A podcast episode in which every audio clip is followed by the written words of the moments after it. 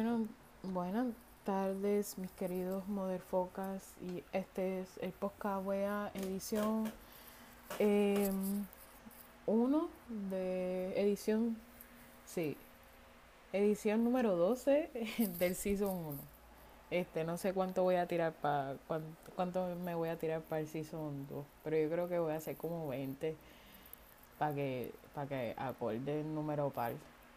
Sí, porque los puertorriqueños tenían confusión cuando hubo el, el curfew, cuáles eran los números pares e impares, así que ya, está cabrón. Los maestros de matemáticas perdieron el tiempo, aunque también yo tuve como un maestro de matemáticas que era borrachito en la superior. Y el cabrón venía los lunes con los ojos rojos porque, chacho, se había metido hasta año. Pero era un, un maestro eh, inteligente. Él no, no, no enseñaba nada, pero tenía sus inversiones y él supo hacer las cosas bien. Porque ustedes saben que el Departamento de Educación cada día es una mierda en Puerto Rico. Y hay unos problemitas existentes que no han podido resolver y, y yo pues después hablaré de ese monstruo grande llamado Departamento de Educación Así que no, eh, hoy no voy a hablar de eso porque mm, se me inflama el hígado. Bueno, hoy voy a hablar en este podcast. Eh, primero que nada, estoy contenta por todos los Focus que están escuchando mi podcast. Este Focus viene de un de un eh, de un una frase que decimos los boricuas, en vez de decir motherfucker, decimos motherfucker para no ofender. Pero esto es como un, este, como que esta frase es como común en estos, en estos estados de la zona este donde la gente te insulta de esa manera. No sé, pero bueno. Así que no, no se sientan mal, pero es así. Bueno, Motherfuckers, estoy muy contenta, súper, súper, súper contenta de todas las personas que están escuchando mi podcast, vi hoy que hay gente de Irlanda, eh, obviamente la gente de Puerto Rico, la gente de Estados Unidos, Costa Rica y México que están escuchando mi podcast. Estoy súper, súper contenta por eso. Eh, estoy poco a poco se ha ido abriendo espacios y, y bueno, estoy contenta porque realmente Irlanda es un buen país. La verdad tiene muchas cosas, me encantaría ir, ese eran mis planes, pero se dañaron con esto de COVID. Pero eso no significa que esté todavía en el wishlist. Eh, tengo que decir que Irlanda es uno de los países avanzados en cuanto a la tecnología, hay mucha investigación y se están abriendo campos de verdad investigación científica en cuanto a la tecnología, avances de tecnología, así que eso es muy bueno. Eh, obviamente Irlanda tiene tanto, tanto y tanta historia que es para mí un país súper fascinante. Yo creo que me considero Irish sin ofender porque tengo muchas cosas y curiosamente mi mamá cuando era pequeña era colorada, mi abuelo por parte de padre también.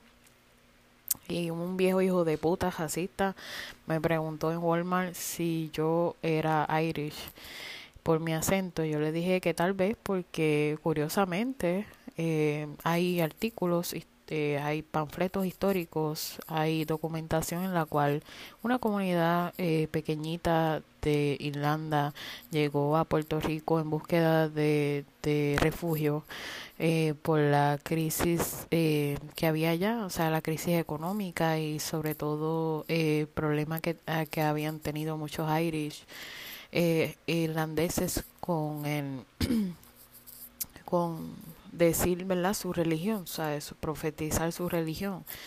Ha habido una pelea desde siempre entre católicos y protestantes eh, terrible y, y bueno, este y, y muchos irlandeses, eh, poquitos, ¿verdad?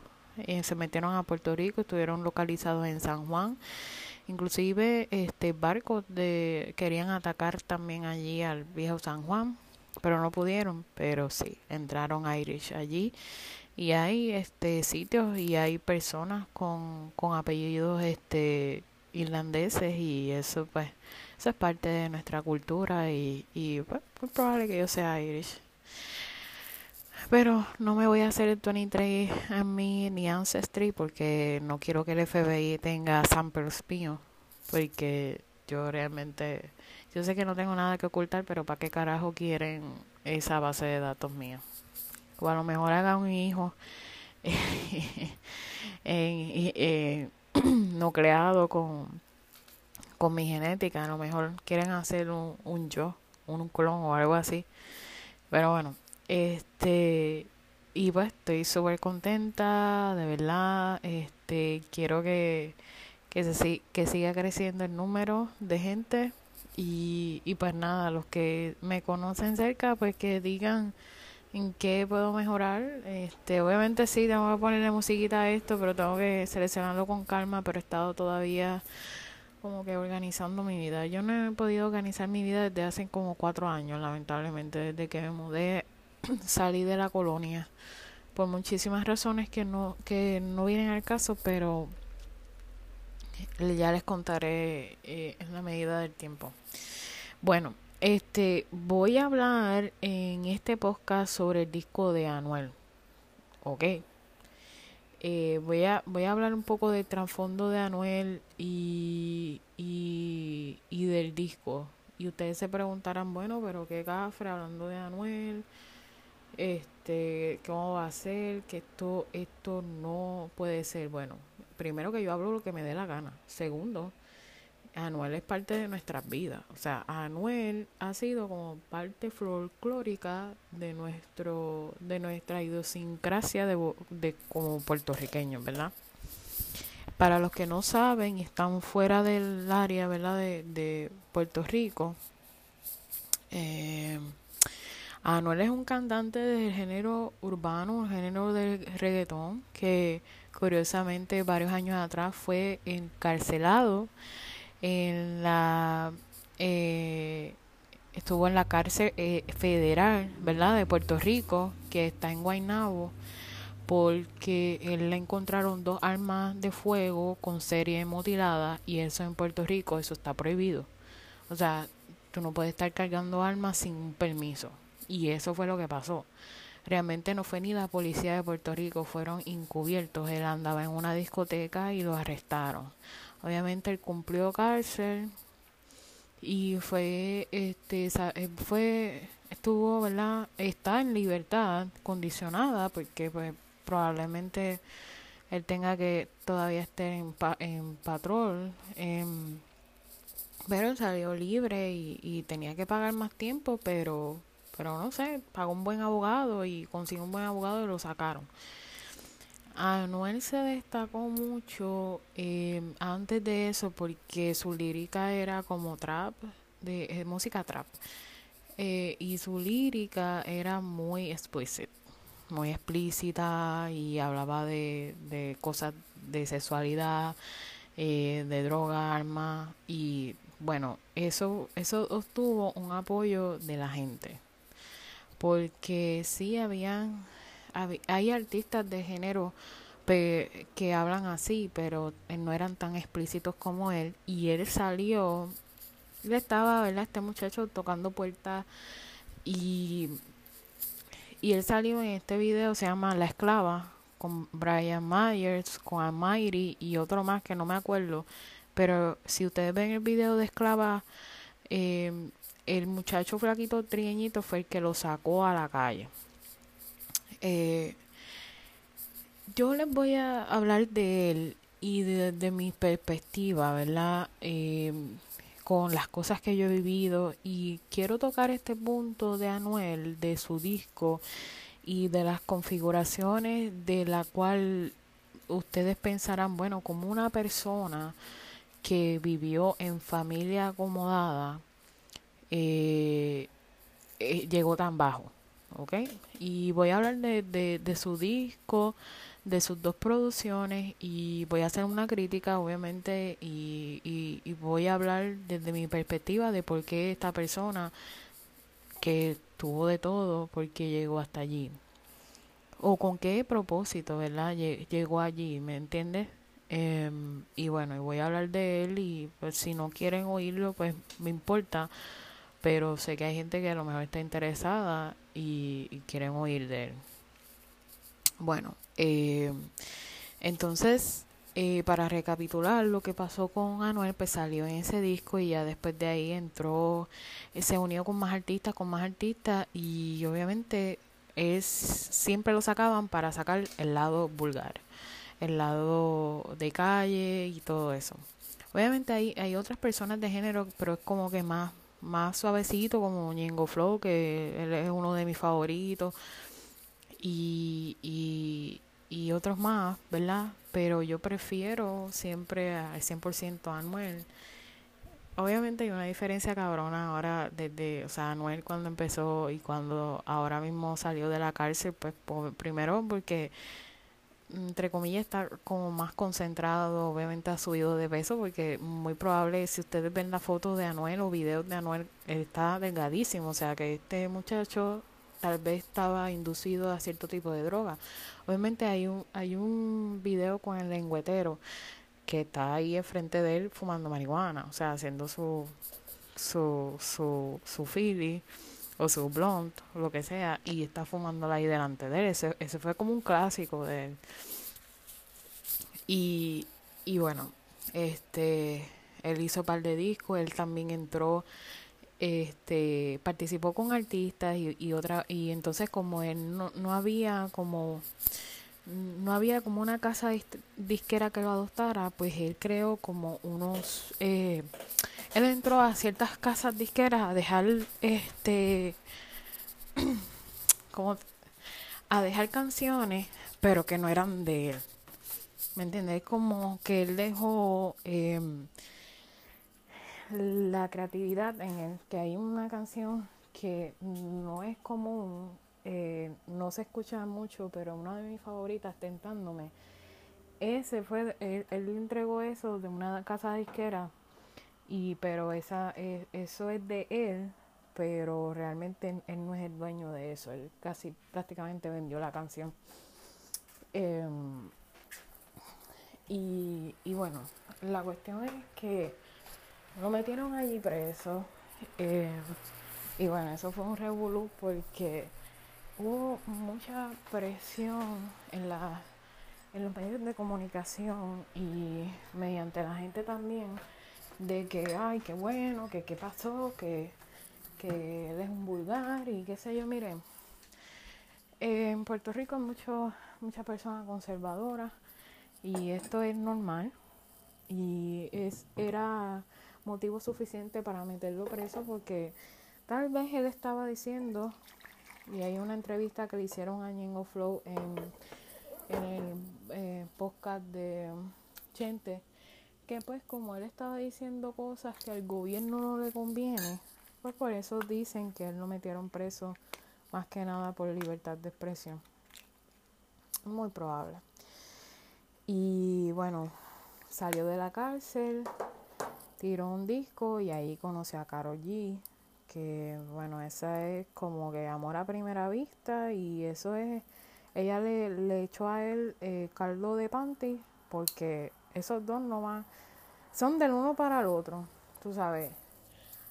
Yo, nosotros, o sea, yo en particular ni sabía yo que él había tenido, o sea, o él hubiese tenido dos hijos, pero uno fue abortado, me imagino porque por obligación de los papás de la chica, pues que sabían que Anuel con esas actitudes no iba a llegar a mucho. Y eso, eso, es, eso es una pena, ¿verdad? Tú sabes que eso suceda por lo mismo, por prejuicios y por ya etiquetar a cierta gente, ¿me entiendes? Em, y bueno, este, yo me metí a ese mundo de, de lo que es la, lo de reggaetón y qué sé yo, por, por primero por, eh, por mi entorno social. Mi mamá siempre fue una persona eh, muy conservadora y eso de tener música de ese tipo, eso era malo, eso era malo em, y eso no se podía escuchar, eso era vulgar y qué sé yo. Inclusive yo me acuerdo que cuando Calle 13 sacó el primer disco, yo tenía que esperar que mi papá se fuera para buscar a mami para poner el disco porque si lo ponía en casa eh, ella se molestaba y, cogía y, y, apagaba la radio, ¿me entiendes? y vivía así, vivía así por mucho tiempo, entonces cuando yo me mudé a la escuela superior, pues allí como que se le abre la mente a uno. Eh, y pues viví, o sea, estuve en esta escuela superior por tres años, em, en grado décimo, undécimo y duodécimo y o como le llaman allá en, en, Chile, pues la licenciatura. Eh, bueno, no la licenciatura como tal, como si es pregrado o algo así, no sé. Eh, bueno, la cuestión es esa, que, que hice eso, ¿verdad?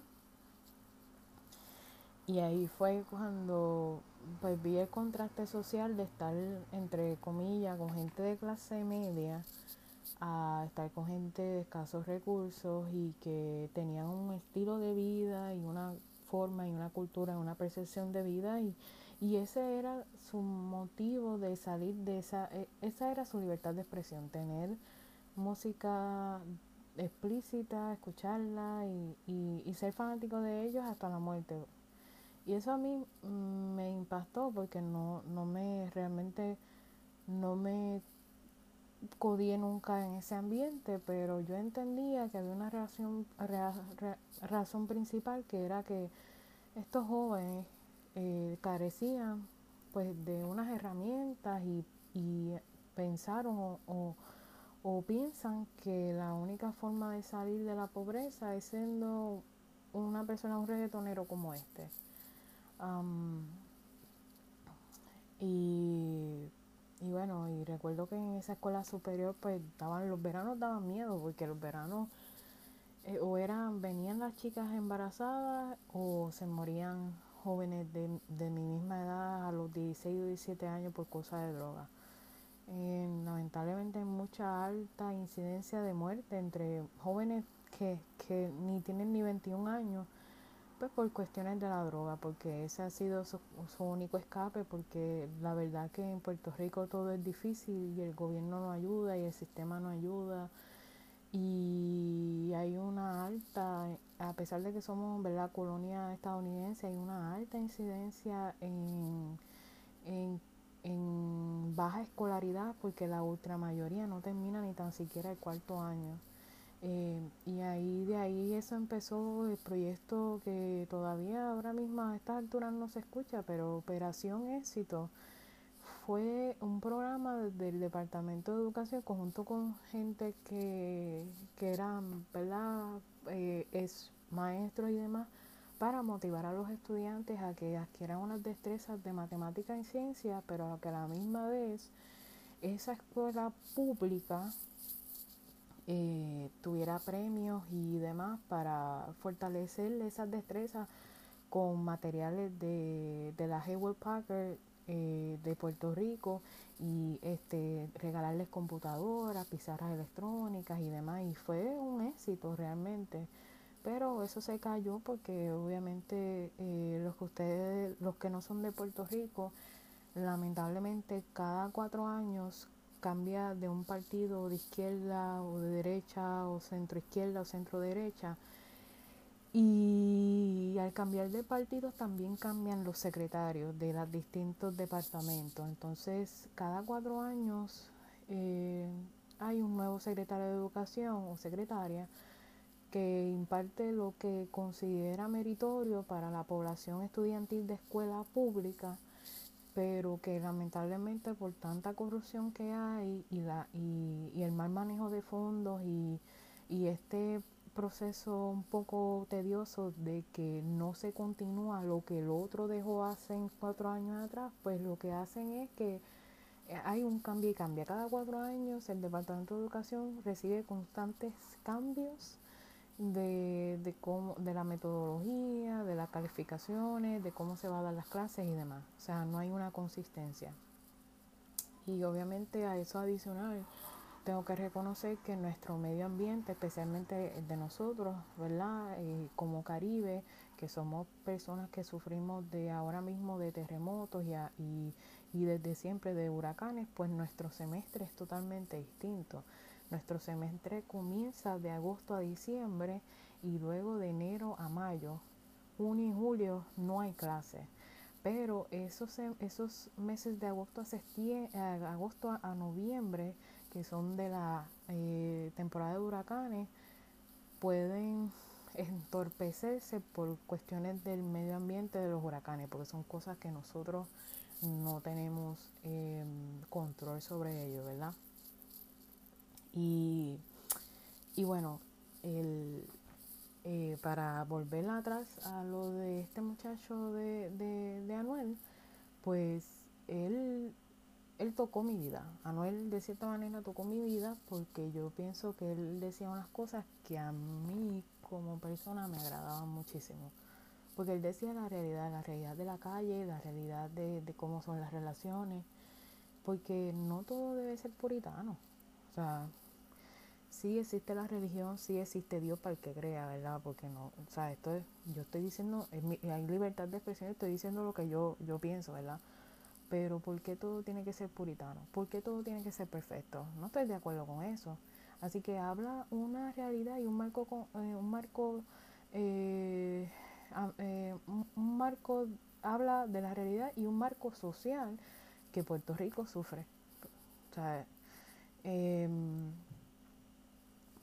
y, y, bueno, pasó eso, salió de la cárcel y, y al salir de la cárcel tiró el disco este, Real hasta la muerte. Y a mí me encantó ese disco porque era como que todo lo que él había acumulado, porque a todas estas Anuel estaba grabando, si ustedes saben, Anuel estaba grabando desde la cárcel con Obama. y cuando salió el disco yo ni dormí porque yo me, yo me amanecí a escucharlo y la verdad me agradó y y, y, y, yo pienso, mira, esto es lo que, lo que me agrada, pero eso no me daña, ¿me entiendes? Porque eso, eso a mí como persona no me afecta. De, de que de que, que escuche música así no le va a afectar la, la neurona. Yo tengo mi vida normal, yo soy una mujer de bien y eso no me eso no me va a motivar a hacer bandidaje o tener un arma o vender droga, no, para nada. Este y sacó ese disco, ¿verdad? Y después luego yo creo que por joder, eh, cuando él había dicho que quería hacer un concierto en el Choliseo de Puerto Rico, que es un coliseo bastante grande, uno de los grandes en Puerto Rico y en el área de San Juan, chacho, yo me emocioné porque yo dije, esa era mi oportunidad. Yo nunca, hasta el sol de hoy, tengo que decir, nunca he ido a un concierto.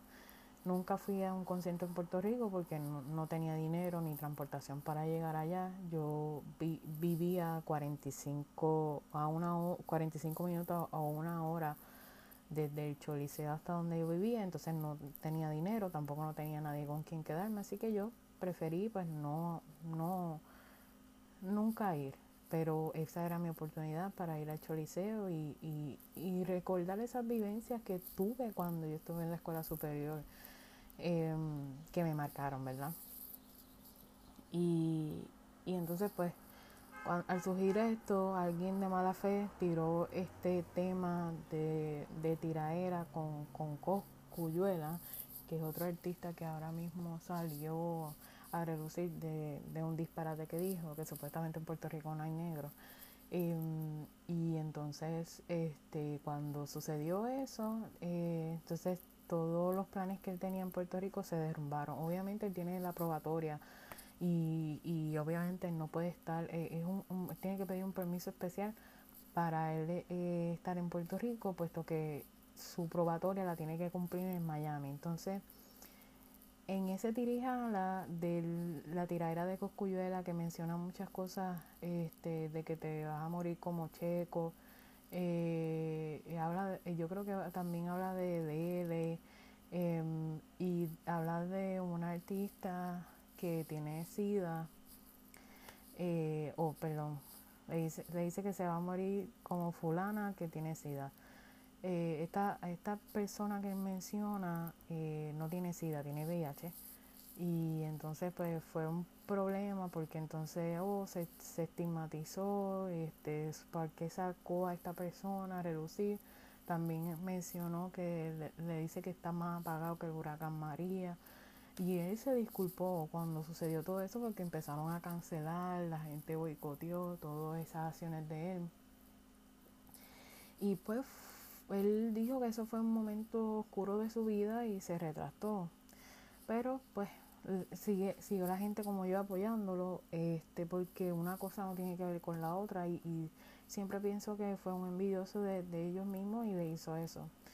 Eh, bueno, entonces después se unió con, con Karol G, que fue como que su motivación a seguir.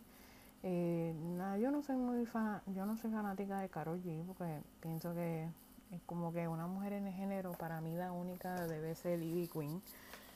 Ivy Queen es una artista de género urbano desde, desde que yo era, yo creo que chamaquita, yo tenía como, como siete años cuando yo la escuchaba en el Super 7, en el canal 7 local. Y, y bueno, ella era tremenda, o sea, ella, ella empezó desde abajo, imagínense, ella hasta se vestía más o menos como hombre. Y, y fue una persona muy, ¿verdad? Como quien fue, y, es, una artista de, primera, de género urbano, y, fue la, y ha sido la única mujer, o sea, en los años 90, 90 y 2000, que se trepone género, porque todavía hasta el sol de hoy en Puerto Rico el género de reggaetón solamente los hombres pueden estar. Y es más difícil para la mujer, pero entonces em, surgió esto de verdad del enamoramiento de, de, Anuel con Karol G y ya no, lamentablemente no es lo mismo. Y entonces también le tiraron a Ivy Queen. Y bueno, Anuel ahora mismo pues está en el punto de que pues, obviamente está comercializando sus mercancías, su porque me imagino que Karol G le dice, mira, vende esto, vende lo otro. Ustedes saben que la gente colombiana es muy es como muy, le gusta mucho vender y en Venezuela también em, venden muchas cosas a comisión. Y no tengo nada en contra de eso, yo creo que es un magnífico negocio siempre y cuando tengas gente responsable, ¿verdad? Que te paguen. Entonces, em, y pues no se ha diversificado, lo malo de él que ahora pues ahora anda con flow porque ahora sacó el nuevo disco.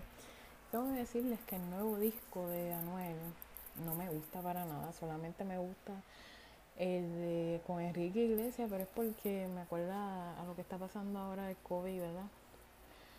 Que hay que seguir con la vida y hay que disfrutarla, la verdad. Hay que recapacitar en, en que nosotros perdemos el tiempo, ¿verdad? Así que en, en eso, pues yo tengo que decir solamente tres canciones de las 20 que sacó y una pura copia del disco de Lin Wayne en todo sentido de la palabra, así que todo el tiempo se pasa figureando de que era el número uno en Billboard y qué sé yo, y fue impresionante cuando se ganó el Billboard em, latino, pero bueno, eso tampoco no le quita, o sea, hay mejores artistas que él, por favor, o sea, vamos a ser sinceros. Yo escucho a Noel porque realmente es como mi center relax de mi vida. A veces de cosas que no quiero expresar o cosas que estoy de acuerdo y que las he callado, pero que a la misma vez eh, creo que es como mi zona. Anuel es como mi Barney, que me tranquiliza. Cuando estoy estresada es cuando lo escucho más a él, em, porque me gusta eso, me gusta la vulgaridad, me gusta las cosas reales. Y, y bueno, y después se unió con Tecachi y bueno, y ustedes saben lo que le pasó a Tecachi. Pero el punto de esto es que el disco de Anuel un fracaso, o sea, realmente no, no, o sea, yo le tuve que dar skip, skip, skip. Pero vamos a hablar de, de lo que es el marco social de Anuel. ¿Por qué Anuel llegó a eso. O sea, que eso es lo que yo quiero hablar de ustedes acá. Bueno, Anuel se crió en una clase de familia media alta. O alta, vamos a suponer. papá de Anuel estuvo, eh, fue parte de la casa productora de Sony. Y creo que el papá, o sea, hay documentos y cosas que el papá sí lo sacaron de Sony. Fue despedido. Y ese fue el punto clave de que Anuel buscase refugio en la gente pobre o en la gente de la subcultura, la gente que vive en los, en los residenciales públicos de Puerto Rico. Ahora nadie venga a decir, oh, tú eres racista. No, no. Es como todo. Las personas que estudiamos psicología social entendemos que cuando hay un, cierto grupo de personas con las mismas características, mismos comportamientos, actitudes, lo podemos considerar como una subcultura. La gente de caserío es una subcultura, quieranlo o no. Hay gente buena, hay gente mala, pero sigue siendo así. Que el, pueblo lo discrimine o no les agrade o les tenga miedo o digan cosas feas, eh, eso es malo. Pero eso también ha sido culpa del gobierno que ha cultivado el, esa, el tipo de actitud de la mayoría de la gente que vive allí.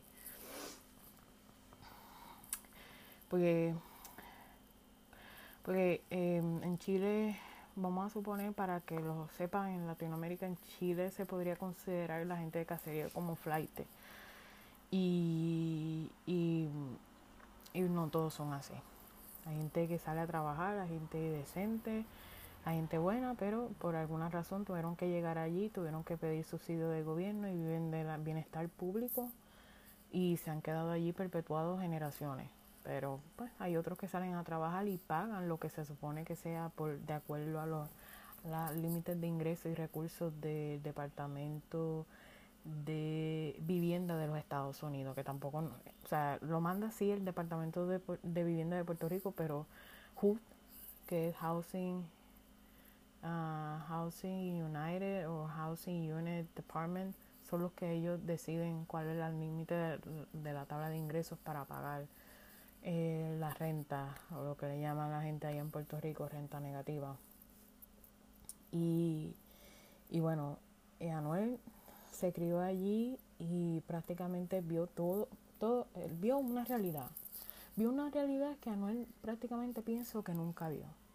Ustedes saben, eh, como, bueno, lo que sabemos, los que vivimos en Puerto Rico de cierta manera, sabemos que la clase media, muchas de ellas, para eh, alejarse un poco de la criminalidad. Muchos viven en urbanizaciones controladas. Han creado a veces hasta urbanizaciones que hasta adentro hay colegios, hay piscinas, hay de todo. Todo porque ellos piensan que no les va a tocar eh, la criminalidad y, y demás. Y Anuel también, él creo que se crió en eso y creo que estuvo en una academia también, estuvo en escuela pública y también estuvo en escuela privada. Y Anuel, pienso que él se crió en ese, en ese mundo oscuro de la clase media que no te dice la realidad y que te compra a base de, de objetos, cosas, dinero, pero que tus padres nunca están ahí. Tal vez lo que le pasó a Anuel, que la calle le dio herramientas, le dio un nuevo sentido a la vida que tal vez en la clase media nunca se la habían dado o sus padres no se la habían dado. Muy probable que los padres de Anuel trabajaron, trabajando, trabajando, no les enseñ, o sea, no, no, le, no, ah, no creo que le hayan, le hayan dado a él afecto, eh, porque pues llegar a ese punto, ¿verdad? De andar con gente de media jara, eh, creo que no me hace sentido, ¿verdad? Y creo que Anuel estaba buscando afecto, atención y se dejó llevar por gente de mala influencia. Em, y, y la clase media en Puerto Rico es así, quiere ocultarlo todo, los hijos me los, los meto en colegio, los hijos van a la iglesia, eh, vivimos en una organización de bajo acceso controlado, nadie puede entrar, y solamente vamos a Walmart o a, Pueblo y vamos para el Mall de San Juan o Plaza Las Américas, pero te tienes que alejar de toda la gente que es pobre, porque la gente pobre es malandra, como dicen en Venezuela. Son malos, son pillos, viven del gobierno, viven de cupones y eso no es así. Yo me crié en arrabales, en una subcultura de, de arrabal, me crié en barrios y eso a mí no me dañó como persona. Contrario, me, me dio fuerzas para salir de allí, porque obviamente, como ustedes saben, no todos los barrios y no todos los arrabales hay cosas buenas. Eh, esto no es como que la gran falacia, bueno, no voy a decir la gran falacia, esto no es como, como mi amigo que espero Dios, Dios y la Virgen lo cuide, ¿verdad? ¿Cómo se llama él? Esto no es a lo Papo Cristian. Ustedes saben, el Papo Cristian es una persona que eh, ha vivido toda la vida en la, ¿verdad? En un caserío, en un, residencial público en Puerto Rico. Y Papo Cristian siempre ha sido defensores de, de, este, de esta gente que vive allí. Pero él, está en un específico, en un, en un caserío específico pero Papo Cristian ha conocido la pobreza y, y, él ha hecho muchas cosas por la comunidad. Y él es el defensor de no tire balas al aire. Pues sabe que la gente de los caseríos tiran tiros al aire porque hay acceso a drogas, armas. el gobierno no tiene control de eso en Puerto Rico y hay muchos documentales. Pero es una realidad. O sea, en Puerto Rico, la economía de Puerto Rico, si, si se acaba completamente la droga, Puerto Rico estuviera en extrema pobreza todo el mundo. Em, y este y bueno, eso pienso que, que, lo que le pasó a Noel, volviendo al tema, le, le llevó a donde, estu donde estuvo. Em, creo que la calle le dio herramientas, la calle le dio un nuevo sentido a la vida, le dio ese amor, ese afecto que su papá no le dieron. Y, gracias a Dios es como que salió de allí, pues mucha gente pensaría que estuviera muerto. Pero, ¿qué hay de todo esto? Dinero no lo da todo. Dinero no da la felicidad. Y a veces la gente pobre son los que tienen el alma pura y clara. Porque, te lo digo porque yo lo he vivido. Se los digo porque lo he vivido muchas veces. Y ahora mismo no, que estoy fuera de la colonia, pero me encontré unas situaciones críticas en mi vida y la gente que me, que me dio ese afecto, ese cariño, fue gente que eran de escasos recursos, que te daban de lo poquito que tenían de comer.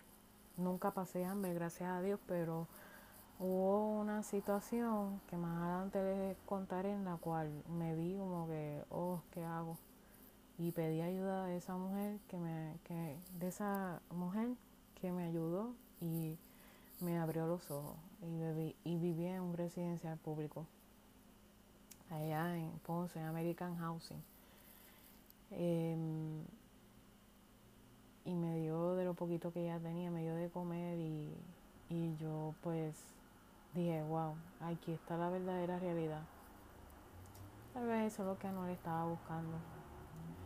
Y la gente pobre sí es la que da, la gente pobre es la que tiene el corazón bondadoso y conocen lo que es una realidad que la clase media y la clase alta nunca va a tener. Así que, que la otra mayoría eh, viven eh, en la hora, porque, porque tienen que contar con lo poquito que tienen. No se andan pensando en que, qué voy a hacer mañana, qué voy a hacer pasado mañana, no, eso es lo que hay. Y lo pueden ver, lo pueden ver todos ustedes cuando David, el, reportero, el journalist, David, uh, David Bernau, fue a Puerto Rico cuando hubo el huracán María y gente allí que no tenía nada que comer, les ofrecieron de comer a él y se llevó eso y, y, David eh, eh, es el hijo adoptivo de Puerto Rico, hasta inclusive él fue, eh, fue parte de, la parada puertorriqueña de Nueva York, o sea, le dieron un premio por lo que él hizo, porque fue la voz de muchos boricuas de casos recursos que estuvieron meses sin luz que no, nunca recibieron ayuda, que no tenían agua, que la mayoría, la ultra mayoría de puertorriqueños tenían, tenían que hacer de tripas corazones para sobrevivir. Y eh, con eso, con eso que pasó del terrible huracán María, de ese huracán categoría 5.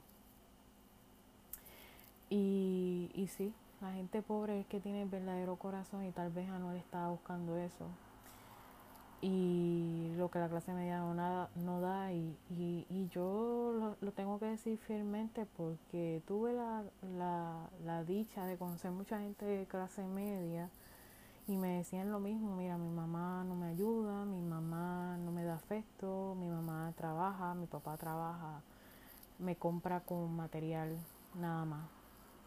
Y por eso hago lo que hago. Yo voy a contar esto, esta persona, no voy a mencionar su nombre, pero esta persona no era ni de Ponce, era de un del norte, pues, del área norte, y vino al sur a estudiar los papás estaban muy, muy bien económicamente. Y, y yo dije, wow, ni en mi puta vida hubiese pasado, ni en mi puta vida hubiese, hubiese tenido esta oportunidad que esta persona tiene. Ella era menor que yo, eh, tenía 19 años cuando entró a la universidad los papás buscaron a un realtor para que le consiguieran una casa a ella, para que ella estudiara. No tenía, ella no tenía que trabajar, se lo daban todo. Todos los semestres ella hacía 12 créditos. 12 créditos en la universidad, muchachos, son cuatro clases. Porque cada crédito son tres créditos. O depende. O sea, Ahora la ultra mayoría son tres créditos, o sea, cuatro clases, pues, cuatro por tres, doce. Un semestre light así, cuando yo muchas veces me jodí con 16, 18 créditos, hasta con 21 créditos, pero nunca me daban, yo nunca me metí en 21 porque tenía estudio y trabajo. Pero, pero sí, 18, 12 créditos light, un apartamento, ella no no tenía que estar a pie porque ya tenía carro. Tenía una Toyota, no voy a decir la marca, pero era una guagua. Y, y wow, o sea, o sea eh, estuvo, estuvo en colegio, se crió y estuvo alrededor de come mierda, de bichifoque. Allí en la clase media, allí aparentando que la familia todo estaba bien. Pero no esa muchacha no estaba bien. Esa muchacha todas las noches se acostaba a las 3 de la mañana, no podía dormir. Tenía un novio y ella trataba mal al novio, lo dominaba. Hacía con él lo que quisiera y se, se juntaban y se dejaban, se juntaban y se dejaban. No tenía vicio de droga, pero sí tenía vicio de alcoholismo y estuvo en este apartamento, estuvo en esta casa, que era un era hasta acceso controlado y todo, tenía piscina, ahí vivían hasta maestros de la universidad. Y bueno, pasó una situación, no pudieron pagar eh, y después la como cortaba clase porque no llegaba a la escuela, no llegaba a la universidad, la enviaron, ese realtor le buscó otro apartamento que quedaba ¡pum! A, menos de 10 minutos. Apartamento súper brutal, un estudio de acceso controlado, lavadora y secadora. Ella decía que ni lo usaba porque le daba asco.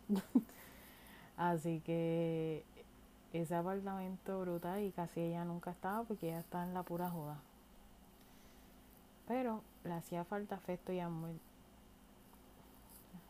y comprensión. Yo no lo tuve, yo no lo tuve por parte de mis padres. No me crié en lujo. Nunca me crié en lujo. Mi casa, los que me conocen, mi casa era de, de madera y zinc. Y cuando llovía, te caía una gota en la cara. Y todo lo, todo lo agosto a noviembre, ese era un estrés porque pensar de que podías perder tus cosas que tú habías adquirido a través del tiempo. Esa fue mi vida y no tenía carro. Casa había un solo carro. Que mi mamá no trabajaba, trabajaba, pero no era un trabajo estable y ella, mi papá tomó malas decisiones financieras y mi mamá nunca aprendió a hacer crédito. Entonces era bien difícil. Y yo tampoco no tenía un trabajo estable, eso que tampoco no iba a afectar mi crédito por sacar una necesidad a flote. Así que esa fue mi vida, pero pero pero ese esa carencia, esa pobreza fue lo que me motivó y, y, esa, y esos espejos que uno mira a, de otras personas me ayudó a ser la mujer que soy. Y me vi, o sea, vi que a veces la gente que tiene todo, como ella, esta persona, esta mujer, todo en bandeja de plata, no lo agradecen, pero hay, hay cosas que los perturban y toman decisiones que, que tienen que tomar y, y, no se sabe, yo no sé de ella, yo, yo no sé de ella por Facebook, pero muy probable que ya no haya terminado la universidad y si la está terminando, es ajastra por, por complacer a los papás, por, por aparentar estatus. No se debe hacer eso. Padre o madre que tiene bendiciones y me escucha, hay que, o sea, a los hijos no se le puede, a los niños no se le puede obligar a ciertas carreras, ciertas, no, que, que la persona sea libre de tomar las decisiones porque eso le puede costar la vida. Y, y, y sí conocí mucha gente que decía estoy estudiando esto pero esto no es lo que me gusta, una vez que yo termine yo hago otra cosa o me dedico a otra cosa, así que es algo lamentable. A Anuel le pasó lo mismo, buscó mala juntilla y estaba ciego, pero ahora está en luz, creo, y esperemos que siga así, y que la gente lo va a juzgar, que la gente le va a mirar el pasado y qué sé yo. Lo único que le recomiendo a es que siga hacia adelante, que cree más contenido, este sí no me gustó, pero si él decide continuar con eso, pues que siga, porque eso de eso es que, que va a vivir, que no frontee mucho tampoco, porque a veces fronteo, ¿cómo se llama eso? Fronteo en palaga, pero él me hace reír con su estupideces. Así que, bueno, nada, sé que hablé muchas cosas, muchas mierdas, y casi estamos para una hora, pero nada, solo les recuerdo que, que gracias por toda esa gente linda escuchando mi podcast, que gocen con esto y ya mañana crearé otro contenido. Muy buenas tardes. Mm, buenos días y bienvenidos a este podcast de Desamor, Diario de Desamor, episodio 13 del Season 1. Estamos aquí en vivo quiero agradecerle bien cabrón a toda esa gente que me está escuchando y los voy a mencionar porque es menester, como dicen por ahí. Un saludo a la gente que me está escuchando de Irlanda, Venezuela, mi segunda casa, eh, Estados Unidos, eh, México, eh, República Dominicana, Honduras, Chile, que es mi segunda casa también, estuve un tiempito allá, Puerto Rico, España y Paraguay. Estoy súper extremadamente contenta, más nunca en mi puta vida había pensado que había conquistado gente de otros países, este, mi voz, ¿verdad? y estamos, estamos en, pie de, lucha em, y obviamente también estoy súper extremadamente contenta porque de todos los episodios más que han escuchado es de Anuel. Ajá, lo sé todo, hijos de la gran puta. Chacho, mi sueño es ver a Anuel. El día que yo lo vea, yo me voy a morir.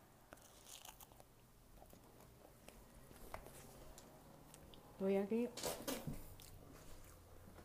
comiendo vegetalitos.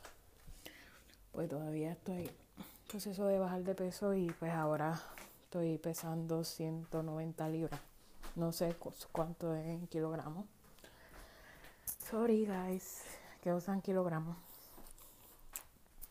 Pero ahí le vamos. Ya no más gorda. Amen. Anyways, um, quiero hablarles de algo que está pasando. Perdonen por los ruidos, que estoy caminando por toda la casa y buscando un cargador. Este, pues tengo dos laptops, una de trabajo y otra personal. Ahí donde yo veo fresquería, como dicen en Puerto Rico, en la personal, por supuesto. Pero sí, mira, mira, voy a hablar de esto bien, bien rapidito. Este, a lo mejor voy a tarde como una hora. pero quiero hablarle de detalle a ustedes. Y sé que esta situación que voy a hablar es común. Y esta situación me imagino que con toda esta crisis, mucho más, o sea, crisis mucho peor que esto de COVID, nos ha afectado a todos, especialmente todas las personas que somos de Latinoamérica. Eh, y por eso pues tenemos que movernos para varios países a buscar oportunidades. Y lo sé porque tengo un amigo que es chileno que ahora vive en Uruguay y está súper extremadamente feliz. Allí consiguió mujer y pues parece que consiguió trabajo en lo que estudió. Estudió ingeniería eh, en la Universidad Católica de Chile y ya está viento en popa.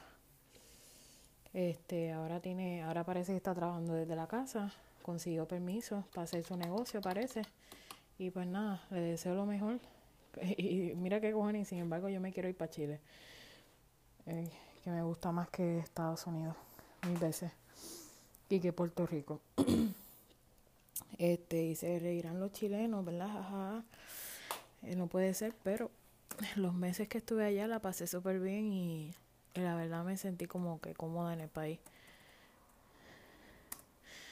Este, voy a poner musiquita aquí para que no me estén escuchando.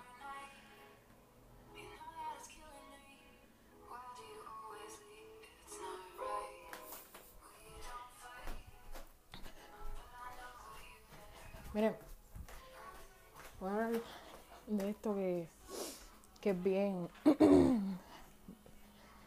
que es bien menester de nuestro país, Puerto Rico. Ustedes saben que los que no han escuchado tienen que escuchar la intro de qué se trata este diario. Pero la cuestión es que lo creo porque me tengo que desahogar de muchas cosas y cada día que prendo la televisión, perdón, las redes sociales, me entero que Puerto Rico está detrás. Yo soy nacida y criada en Puerto Rico, hace 25 años atrás. Tuve que mudar a los Estados Unidos porque no me quedo de otra. Porque la crisis económica de Puerto Rico mm, nos afectó a todos y en Puerto Rico hay un severo problema de estancamiento social en el cual este, hay muchas universidades que preparan y dan diploma cada año, pero menos oportunidad para conseguir empleo. Entonces, adicional a eso, tú tienes, eh, por lo menos en Puerto Rico, que es una colonia de Estados Unidos, para los que no lo saben, eh, tenemos un severo problema de que este toda la, la, plantilla o todo el presupuesto salarial está más en el, en el, en el budget público, presupuesto público que el privado. O sea, más del 50% de las personas trabajan en el sector público, mientras que Estados Unidos es bien, es bien pequeño comparado con en Estados Unidos es muy pequeño. En todos los estados siempre el renglón servicio público es bastante, es poco personal. O sea, es poca plantilla, poco eh, budget.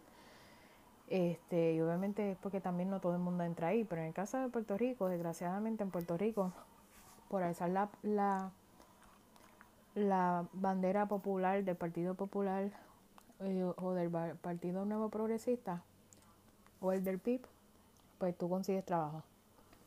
No es por destreza, no hay ninguna entrevista ni nada de eso. Y el Partido Popular me refiero, yo creo que a la izquierda, al partido izquierdo y al derecho, al centro izquierdo, centro derecho. Todavía no he podido entender. Pero ese es un grave problema que tenemos. Adicional a eso, nosotros tenemos, las universidades están, tienen que estar delirianas a los estándares que dice la Middle State Association. Recuerden que nosotros somos una colonia y nosotros recibimos dinero federal para las becas, eh, que es lo que le llaman la beca Pell Grant y los préstamos eh, priva, eh, préstamos del gobierno que son subsidiados y otros no subsidiados. Entonces tenemos una gran cartilla o una gran, eh, gran, gran variedad de cursos en las cuales lamentablemente no todas tú vas a obtener eh, experiencia en eso. O sea, por ejemplo, psicólogos con un bachillerato pelado no van a conseguir trabajo porque necesitan un doctorado. Eh, para las bellas artes, no te voy a decir, esa gente está desempleada. Historia, eres desempleado en Puerto Rico porque los museos están controlados por el Instituto de Cultura Puertorriqueña. Son una mafia allí de, de viejos decrépitos que parecen momias. Y la cuestión es que la única posibilidad que tiene es ser maestro de historia. Y eh, entrar en el sistema público de enseñanza cada día lo han puesto más difícil. Y son pocas las posibilidades de entrar en el sector privado. Pero pues eh, ser maestro en Puerto Rico para 21 mil eh, dólares al año es una mierda, tengo que decirlo, con todo lo que tienen que pasar. Pero no voy a hablar de eso porque yo no voy a hablar del maestro, porque después me, me, eh, me dicen mala. Pero ese es el problema. Entonces, me tuve que ir a los Estados Unidos porque en nuestro país no hay posibilidades. Empezando por el salario. Un salario de un bachillerato de administración de empresas en cualquiera de las ramas empieza desde 8.50 8 dólares y 50 centavos la hora. No hay break. A menos que trabajes para un proyecto federal, que lo cual ahí hay nada de eso. Y en el único sitio donde tú podrías tener un, trabajo decente en el Hospital de Veteranos de Puerto Rico. Em, y por eso están las filas largas de gente esperando entrar allí. A menos que tengas un pala, un pituto o un enchufe. Entonces, hay mucho discrimen. Puerto Rico hay mucho discrimen por cuestión de raza, como tú eres físicamente. Si estás gordo feo, no te contratan para ni, ni, en una tienda. Si estás viejo, no te contratan en ningún lado. Si llegas a los 30 o más, si no tienes experiencia, no te contratan. Y eso yo lo pasé. Y si vives lejos, aunque le digas a ellos que te vas a relocalizar, ellos no te van a contratar. Y estuve así seis meses.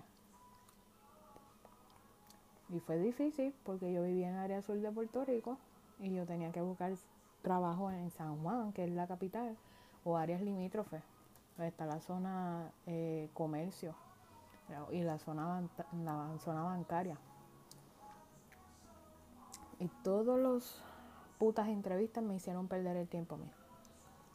Adicional a eso, pensaba en que yo podía de cierta manera tener una famosa guagua, si ustedes guaguas que son camiones pequeños, porque en Chile guaguas es bebé.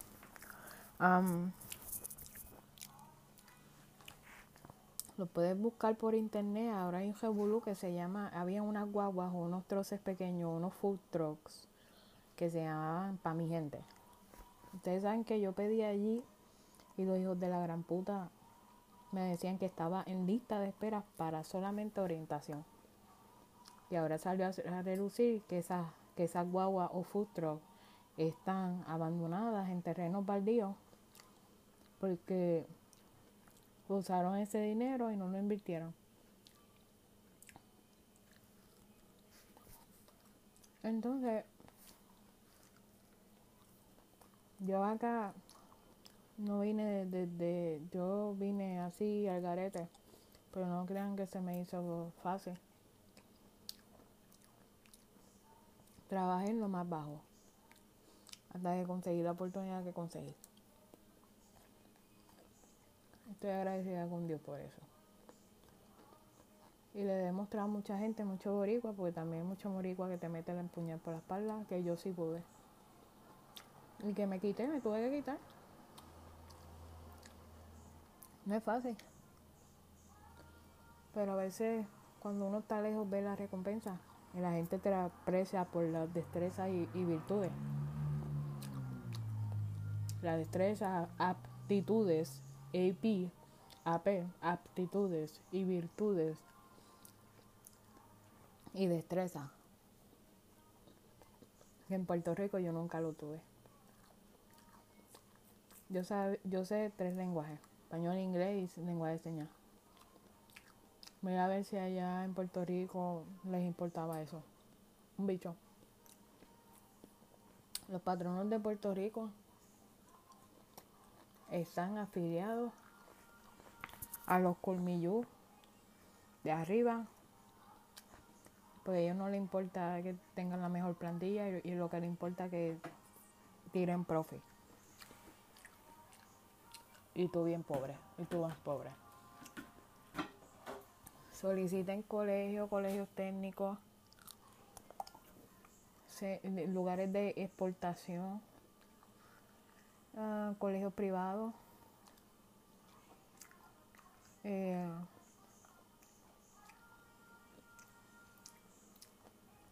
un negocio fatulo de colombianos que se veía medio fichi, eran disques realtor y no tenían ni saya al frente. Eh, solicité en un sitio que vendían plantas.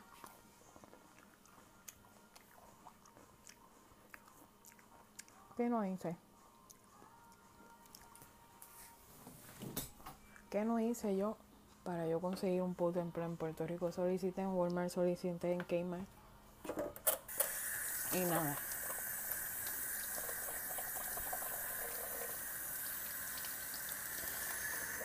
Y tuve que irme a los Estados Unidos. Eso está cabrón, ¿eh?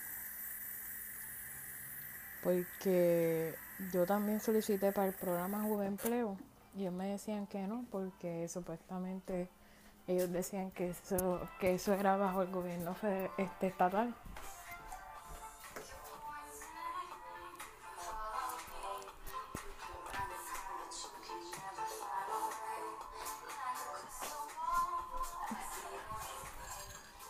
Eso era bajo el gobierno estatal. Y no sabían.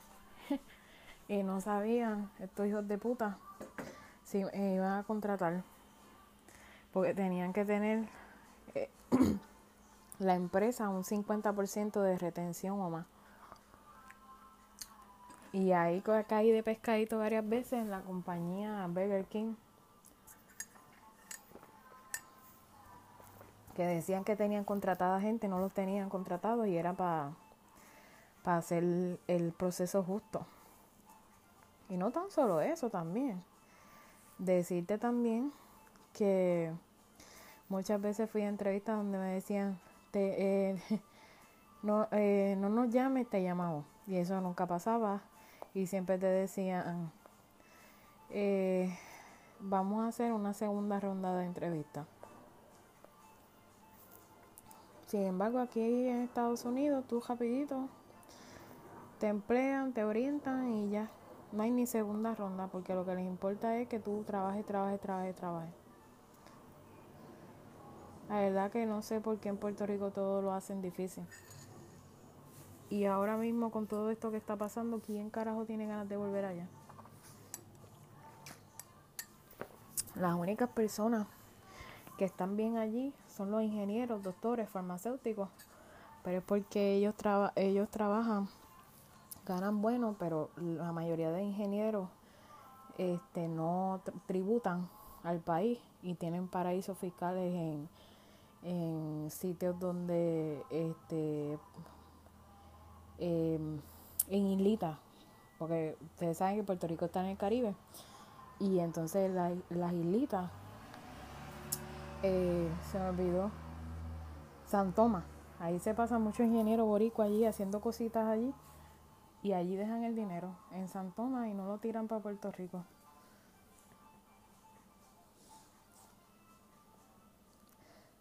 Así de jodidos estamos como país.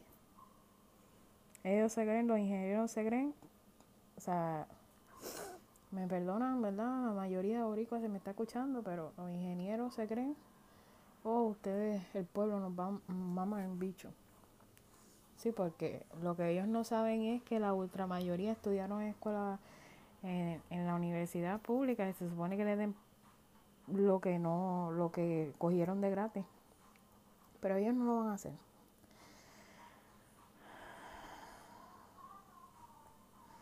Así que lamentablemente es triste lo que está pasando.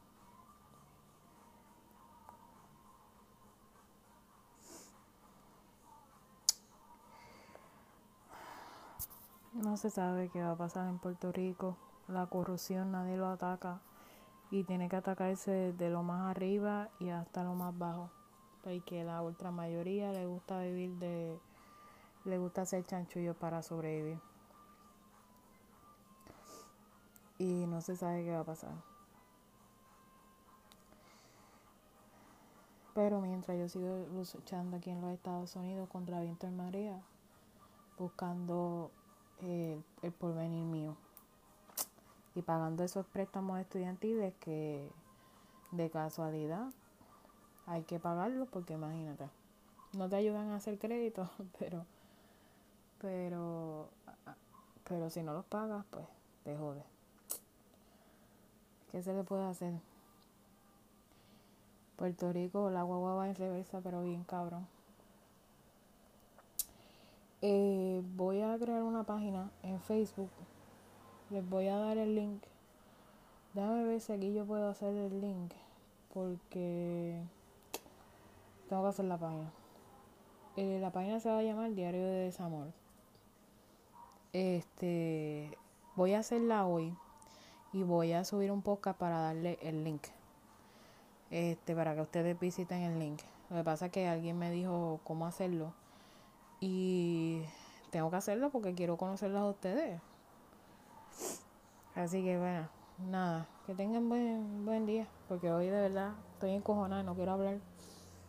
Y y lo y entré para ver cuánta gente está escuchando, qué países para darle saludos, porque tengo que esta gente son la tribu, las que hay que respetar. Pues si están oyendo esto que están consumiendo, o sea, que lo que están consumiendo es bueno. Bueno, que tengan buenas no, buenos días, ¿verdad? Así que te voy a dar hasta que Dios diga, les voy a dar poca hasta que Dios diga. Brr. Ah, como dice Anuel. Ay, Dios mío. Que tengan buen día.